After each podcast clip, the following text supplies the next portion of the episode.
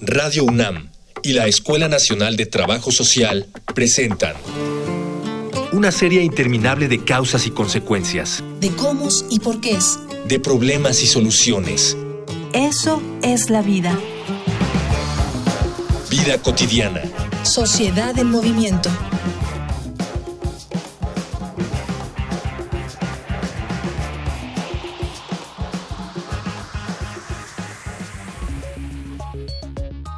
Desde el pasado 19 de septiembre se han registrado en el país más de 19.500 eventos sismológicos.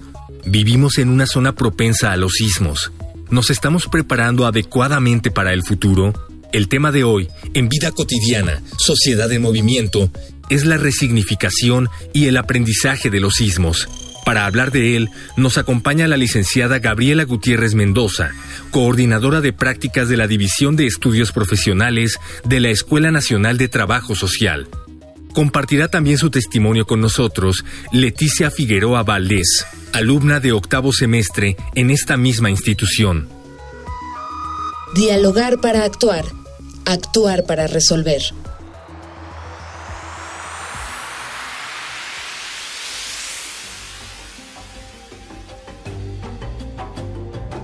Muy buenas tardes, estamos transmitiendo desde la Colonia del Valle, aquí estamos en Radio UNAM, la radio de nuestra máxima casa de estudios. Y empezamos con Vida Cotidiana, este programa que ya viernes con viernes nos tiene aquí interesados por temas sumamente importantes para la familia y para nuestra sociedad. Mi nombre es Gloria Tocunaga y los estaré acompañando en esta transmisión. Y me acompaña... Hola, ¿qué tal? Eh, soy Ángeles Casillas, como siempre con un enorme gusto de coincidir nuevamente en el 96.1 y platicar de diferentes temas que nos interesan a las familias en lo cotidiano, por eso nuestro, nuestro nombre, vida cotidiana, sociedad en movimiento. Hoy tenemos un, un tema que no se agota.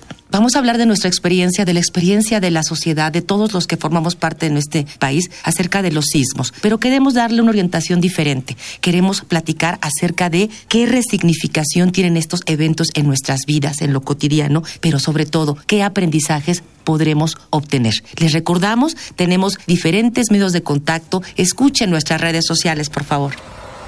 Facebook, Escuela Nacional de Trabajo Social, ENTS, UNAM. Twitter, arroba comunica ENTS. Instagram, comunicación ENTS.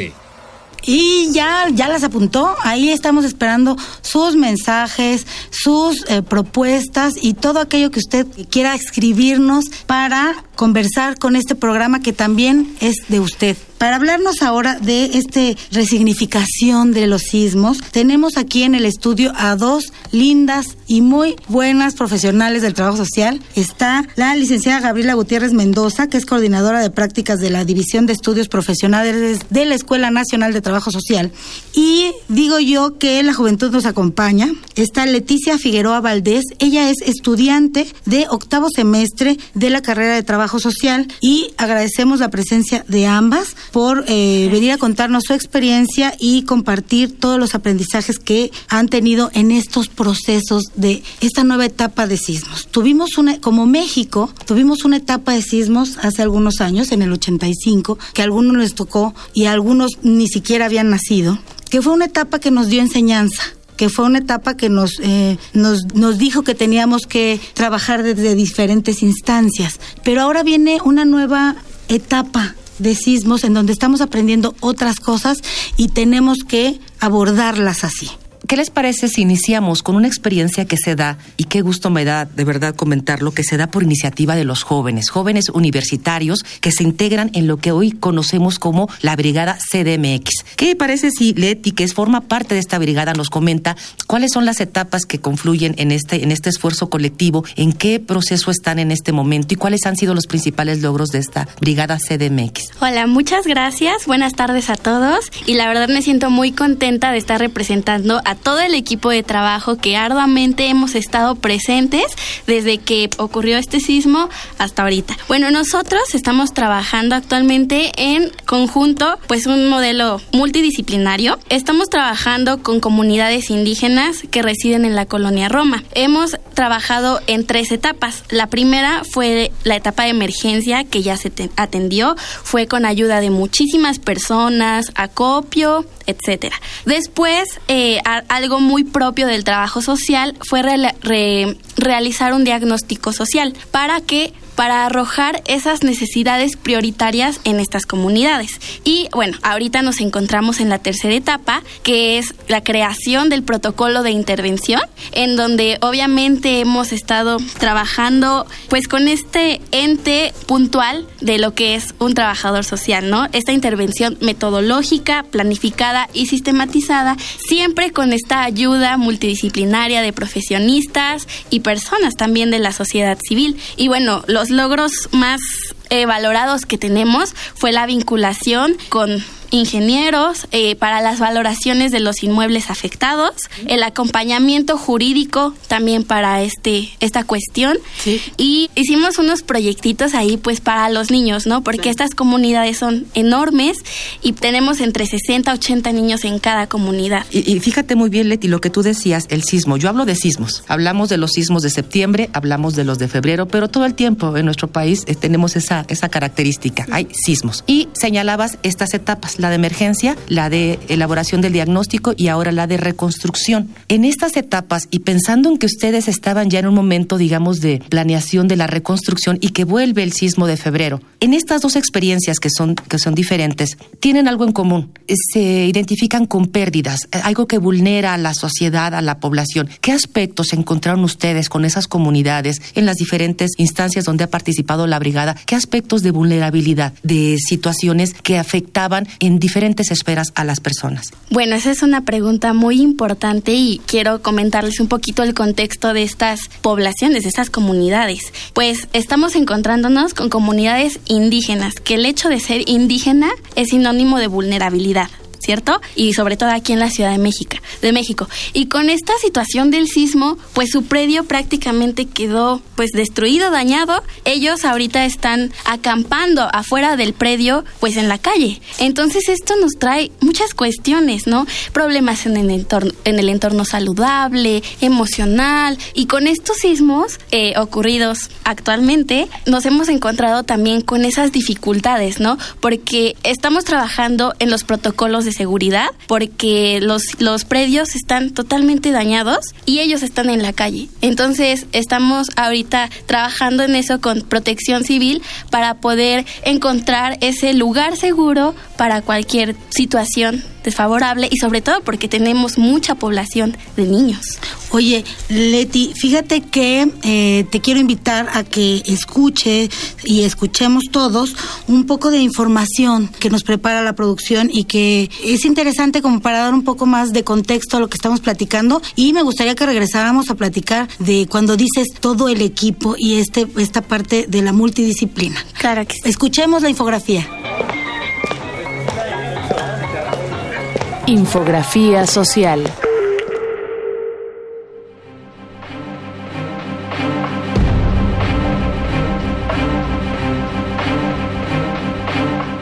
Nuestro país es propenso a los sismos. La mayoría es casi imperceptible, pero algunos han llegado a ser devastadores. Por ello, todo mexicano debería hacerse en algún momento las preguntas, ¿por qué tiembla en México? ¿Cuáles son los costos sociales de un sismo como el del pasado 19 de septiembre? ¿Cuáles son los costos sociales de un sismo como el del pasado 19 de septiembre? México está en una zona de subducción. Estos son lugares en los que una placa de la corteza terrestre se desplaza lentamente por debajo de otra. En nuestro caso, la placa Cocos se desliza bajo la placa Norteamérica. Con el tiempo la fricción entre las placas crea tensión y cuando esta es demasiada, la energía reprimida se libera en forma de sismo. De acuerdo con el Banco Mundial, somos el país número 23 con mayor riesgo catastrófico ante fenómenos de la naturaleza. Oxfam México considera que debido a su situación económica y demográfica, ocho estados son los más vulnerables. Estos son Chiapas, Jalisco, Nuevo León, Estado de México, Quintana Roo, Michoacán, Veracruz y la Ciudad de México. Frente a los daños ocasionados por los sismos de septiembre de 2017, la sociedad sumó su voz y sus esfuerzos a aquellos de los damnificados. Tan solo en la Ciudad de México, el gobierno contó 3.200 voluntarios para remover escombros y para ayudar en albergues y centros de acopio. Sabemos ahora que 48.46% de los inmuebles colapsados eran casas habitación. Además, se hizo evidente, por un lado, que no contamos con suficientes servicios e infraestructura de cuidado. Guarderías, escuelas de tiempo completo o casas de día para adultos mayores son algunos ejemplos de esta categoría. Por otro lado, se hizo patente la necesidad de políticas laborales que, en situaciones de emergencia, permitan a hombres y mujeres compatibilizar mejor labores de cuidado con el trabajo fuera del hogar. ¿Estamos moviéndonos en esa dirección?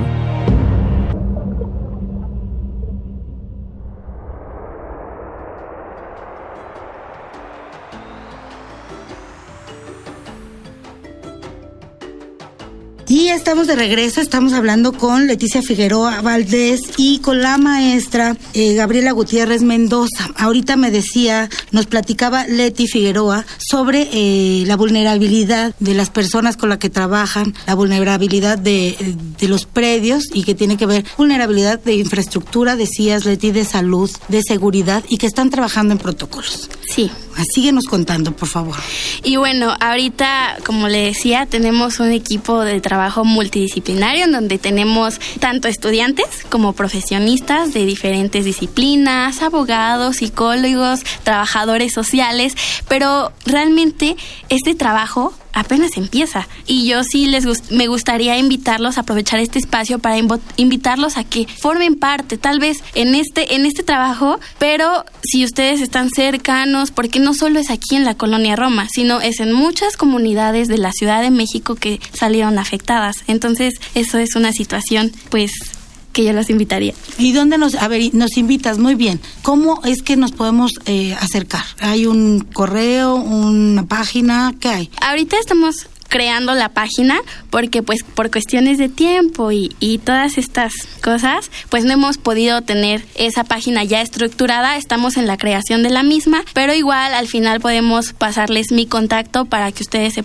se pongan en comunicación. conmigo. Como el programa eh, lo dijimos al principio qué aprendizajes qué resignificados podemos tener esto que comentaba Leti en la experiencia de la brigada CDMX frustración pérdidas físicas por supuesto desesperanza miedo, tristeza, angustia. Maestra Gaby, esta es la respuesta normal ante un evento de este tipo. Sí, por supuesto que sí.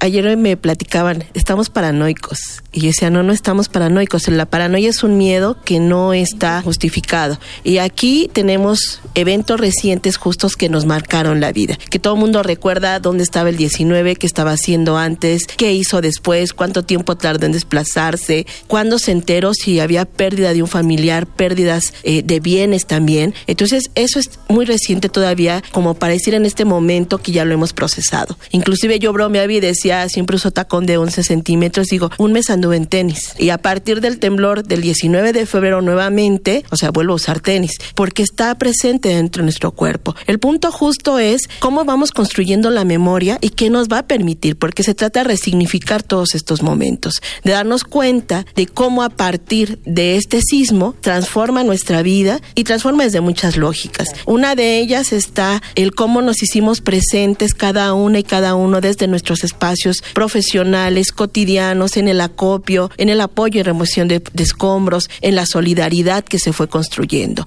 Y pareciera que en este momento esto ya no tiene sentido, pero justo ahí es donde se coloca el tema de la comunidad, de las redes, de las redes comunitarias, de esas redes que en ese primer momento nos permitieron mirar y respirar nuevamente hacia la vida. Cuando hablamos de la memoria, de cómo se construye la memoria, justo se trata de no olvidar pero no es el no olvidar en el sentido de la tragedia o de lo duro o de las pérdidas en ese momento, sino se trata de no olvidar para ver a partir de ese momento que marca nuestra vida cómo volvemos a vivir. Y ese cómo volvemos a vivir implica trabajar nuestros miedos, trabajar las pérdidas, porque no es igual vas al centro tan solo enfrente de la Alameda, frente en Bellas Artes y volteas y ves el edificio de Torres Sears que está cubierto y que cuando lo viste antes de que lo cubrieran se desprendieron algunas partes del mármol que protege las paredes. O sea, ¿cómo vives con eso justamente? O quienes están directamente viviendo en campamentos, quienes tienen el recordatorio permanente de este dolor que implicó, o sea, porque probablemente perdieron familiares, amigos, porque perdieron sus bienes y pocos o muchos, o sea, es una pérdida significativa. Entonces la memoria nos tiene que permitir también el mirar alrededor nuestro nuevamente y decir, aquí estuvimos varios, estuvieron varios apoyándonos,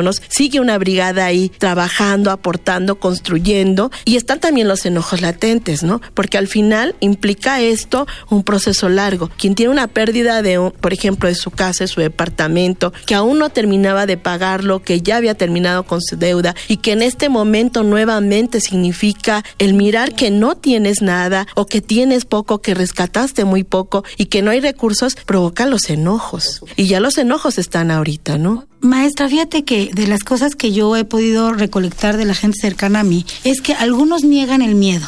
Como, no, mi hijo tiene miedo, pero ya le dije que no tiene que tener miedo. Eh, entonces, ¿está bien tener miedo? Sí, el miedo es una alerta que nos permite vivir. O sea, es tan simple como cuando vas a atravesar la calle y volteas a ver que no hay un auto. O sea, eso te permite moverte en la vida. El punto es cuando el miedo domina tu vida. O sea, el miedo cotidiano, el miedo colocado, permite la reacción ante la emergencia. El problema es cuando ese miedo se coloca en tu cuerpo y no te permite actuar porque justo provoca la parálisis. Y yo sí considero como primera como primer comentario de observación decirles a todo mundo que el miedo está instalado en nuestro cuerpo, pero que si no nos permite tomar decisiones o empezar con una nueva cotidianidad, hay que buscar especialistas que nos permitan transformar eso exactamente y continuar. Fíjate, maestra, lo que señalas ahorita de estas diferentes experiencias que se tienen. De alguna manera, yo así lo percibo, maestra Gloria Leti, las personas que en febrero, nuevamente con, con, esto, con este sismo en febrero,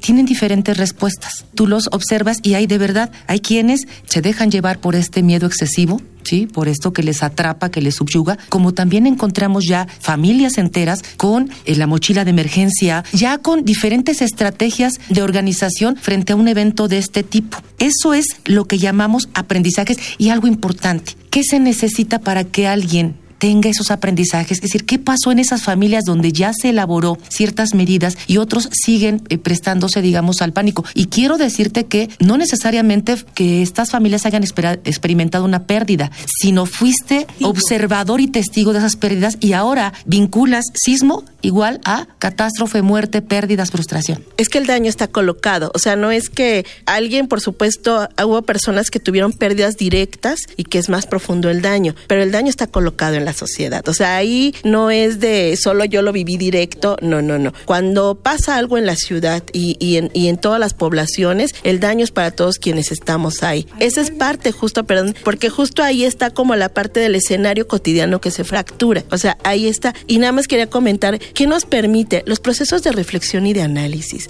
O sea, sentarme con mi familia y decir cómo me sentí, qué pasó, qué me implicó, tuve miedo. Quienes vivieron, durmieron en su sala vestidos por si temblaba un mes y podía correr. O sea, el hablarlo y comunicarlo y a partir de ahí empezar a decir, ¿qué hacemos ante esto? Nos permite justo movernos hacia otro lugar. Y ese movernos está la cuestión, la resiliencia, la construcción de estas nuevas cotidianidades. Porque como ustedes decían, los temblores, los sismos no van a acabar dentro de esta ciudad y todos los que estamos viviendo en estos lugares donde nos impacta el movimiento de la placa tectónica, o sea, está ahí. Entonces, reflexionemos y tomemos decisiones frente a ello. Qué importante, quiero resaltar, eh, la intervención de, de los diferentes especialistas, médicos, psicólogos, trabajadores sociales que permiten esta resignificación y que permiten el apoyo para que descoloquemos el miedo y vayamos más a la prevención, al aprendizaje. Y porque este programa lo hacemos todos, eh, los voy a invitar a escuchar voces en movimiento, experiencias, experiencias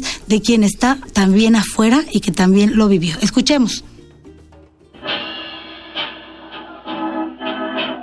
Voces. Voces en movimiento.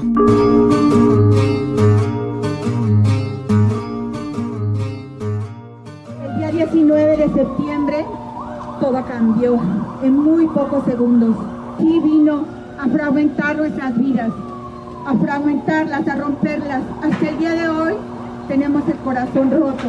Hasta el día de hoy estamos luchando por encontrar un camino para volver a nuestros hogares.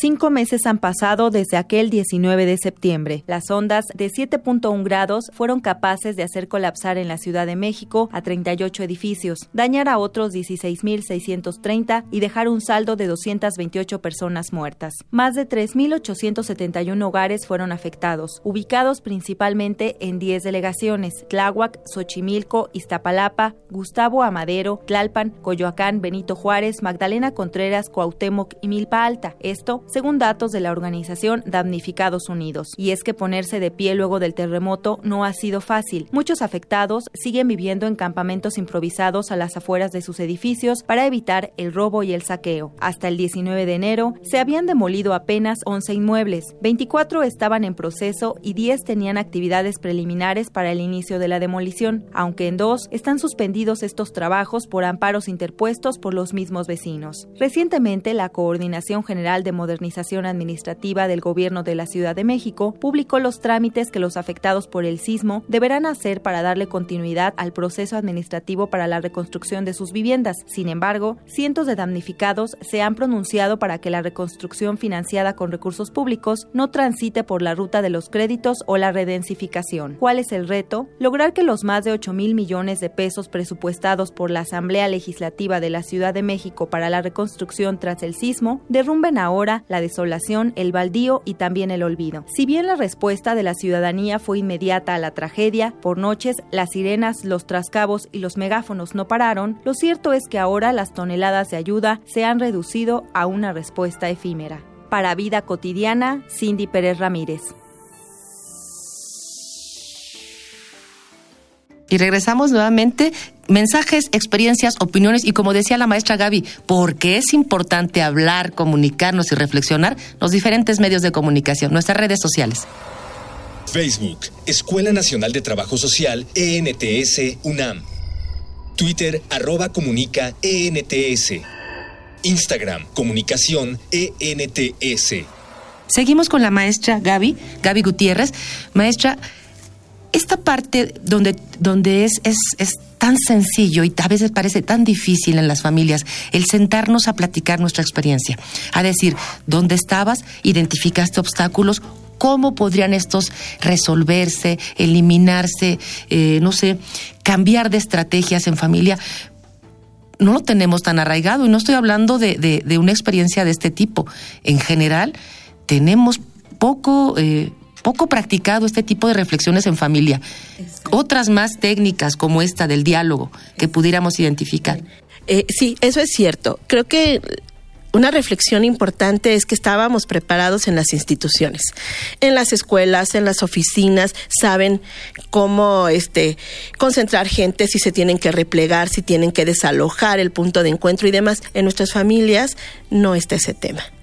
Entonces, y ese justo creo que es uno de los puntos ahorita sensibles que nos, que nos se nos reveló con estos sismos recientes y con el del 19 de septiembre. Se trata de cuestiones como muy puntuales. Una, el conocer dónde está nuestra casa, el conocer si estamos en un piso alto, en un piso bajo, si tenemos que replegarnos, si nos alcanza el tiempo para desalojar. O sea, esa cuestión tan solo tenemos que comentarla ahí en la familia. Ahorita ya hay varias instituciones que están sacando protocolos. O sea, y hasta hay una cartillita que sacó la Secretaría de Desarrollo Social del Distrito Federal, donde hasta casi pone punto por punto, buscar ese tipo de herramientas y no desecharlas. ¿No? Apropiarnos de ellas. Por ejemplo, si estamos en la casa como tú dices, bueno, si es una de la casa, todo el mundo se va a dormir, tiene sus zapatos alrededor de la cama, la chaqueta en la, en la salida, la mochila, las llaves. La pregunta es, ¿qué tenemos que proteger en ese momento cuando haya un riesgo? Cuando este empieza a temblar, cuando cena la alerta, ¿qué es lo relevante aquí? ¿Quién carga los perritos? ¿Quién carga el botiquín? ¿Quién carga la mochila? Cuestiones que son muy simples, pero que al, momento de que está la emergencia, todo el mundo ya sabe qué le corresponde hacer cuando estamos todos juntos en casa. Mirar los diferentes escenarios. Si estamos en casa, ¿qué vamos a hacer? Si estamos fuera de casa, entonces, ¿qué nos implica? Exacto. Yo te voy a buscar. Si somos cuatro, ¿quién busca a quién? ¿Cuál va a ser la ruta de nuestro encuentro? Hasta cuestiones si la economía nos permite tener una pila para poder cargar el celular, tener el celular siempre cargado.